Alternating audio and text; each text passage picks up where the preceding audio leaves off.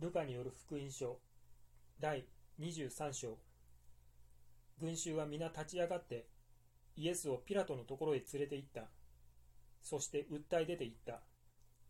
私たちはこの人が国民を惑わし貢ぎをカイザルに納めることを禁じまた自分こそ王なるキリストだと唱えているところを目撃しました。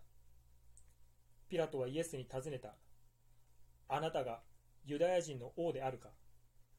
イエスはその通りであるとお答えになった。そこでピラトは祭司長たちと群衆とに向かっていった。私はこの人に何の罪も認めない。ところが彼らはますます言い募ってやまなかった。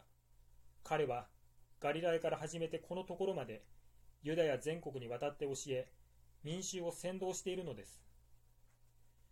ピラトはこれを聞いてこの人はガリラヤ人かと尋ねそしてヘロデの支配下のものであることを確かめたのでちょうどこの頃ヘロデがエルサレムにいたのを幸いそちらへイエスを送り届けた。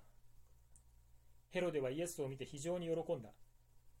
それはかねてイエスのことを聞いていたので会ってみたいと長い間思っていたしまたイエスが何か奇跡を行うのを見たいと望んでいたからである。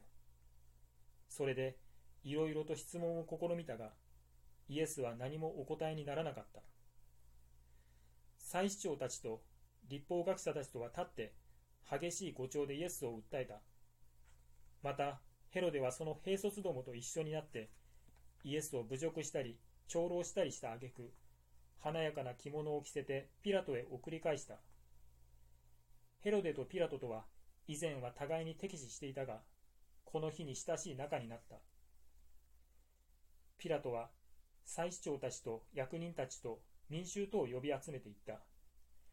お前たちはこの人を民衆を惑わす者として私のところに連れてきたのでお前たちの面前で調べたが訴え出ているような罪はこの人に少しも認められなかった。ヘロデもまた認めなかった。現に彼はイエスを我々に送り返してきた。この人は何ら死に当たるようなことはしていないのである。だから彼を鞭打ってから許してやることにしよう。祭りごとにピラトが一人の囚人を許してやることになっていた。ところが彼らは一斉に叫んでいった。その人を殺せバラバを許してくれ。このバラバは都で起こった暴動と殺人との角で獄に投ぜられていたものである。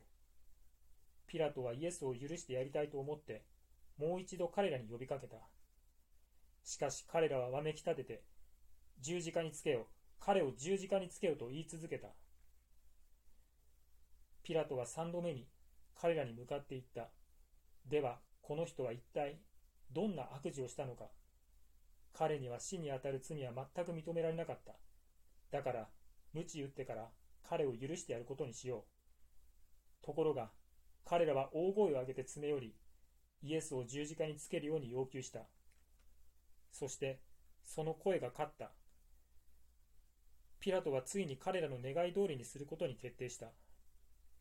そして暴動と殺人との角で獄に投ぜられた者の方を彼らの要求に応じて許してやりイエスの方は彼らに引き渡してその意のままに任せた。彼らがイエスを引いていく途中シモンというクレネ人が郊外から出てきたのを捕らえて十字架を負わせそれを担ってイエスの後から行かせた。大勢の民衆と悲しみ嘆いてやまない女たちの群れとがイエスに従っていった。イエスは女たちの方に振り向いて言われた。エルサレムの娘たちを私のために泣くな。むしろあなた方自身のためまた自分の子供たちのために泣くがよい。不妊の女と子を産まなかったタイと含ませなかった乳房とは幸いだという日が今に来る。その時人々は山に向かって我々の上に倒れかかれと言いまた丘に向かって我々に覆いかぶされと言い出すであろう。もし生木でさえもそうされるなら枯れ木はどうされることであろう。さてイエスと共に刑を受けるために他に2人の犯罪人も引かれていった。サレ神戸と呼ばれているところに着くと人々はそこでイエスを十字架につけ、犯罪人たちも一人は右に、一人は左に十字架につけた。その時、イエスは言われた。父よ、彼らをお許しください。彼らは何をしているのか分からずにいるのです。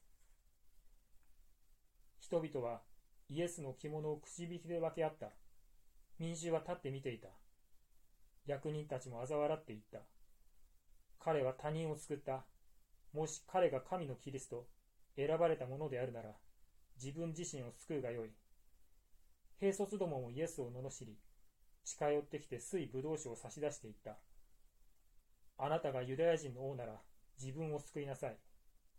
イエスの上には、これはユダヤ人の王と書いた札がかけてあった。十字架にかけられた犯罪人の一人が、あなたはキリストではないか。それなら自分を救い、また我々も救ってみようと、イエスに悪口を言い続けた。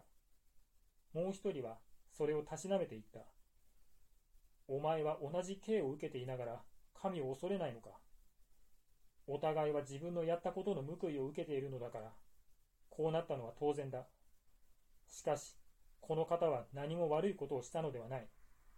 そして言った。イエスよ、あなたが御国の権威を持っておいでになるときには、私を思い出してください。イエスは言われた。よく言っておくが、あなたは今日、私と一緒にパラダイスにいるであろう。時はもう昼の12時頃であったが、太陽は光を失い、全地は暗くなって3時に及んだ。そして聖女の幕が真ん中から裂けた。その時、イエスは声高く叫んで言われた。父よ、私の霊を見てに委ねます。こう言って、ついに息を引き取られた。百卒長はこのありさまを見て、神をあがめ、本当にこの人は正しい人であったと言った。この光景を見に集まってきた群衆も、これらの出来事を見て、皆胸を打ちながら帰っていった。すべてイエスを知っていた者や、ガリラヤから従ってきた女たちも、遠いところに立って、これらのことを見ていた。ここに、ヨセフという議員がいたが、善良で正しい人であった。この人は、ユダヤの町アリマテヤの出身で、神の国を待ち望んでいた。彼は議会の議決や行動には賛成していなかった。この人がピラトのところへ行って、イエスの体の引き取り方を願い出て、それを取り下ろして雨布に包み、まだ誰も葬ったことのない岩を掘って作った墓に収めた。この日は準備の日であって、安息日が始まりかけていた。イエスと一緒にガリラヤから来た女たちは後についてきて、その墓を見、またイエスの体が収められる様子を見届けた。そして帰って、香料と香油とを用意した。それから掟に従って安息日を休んだ。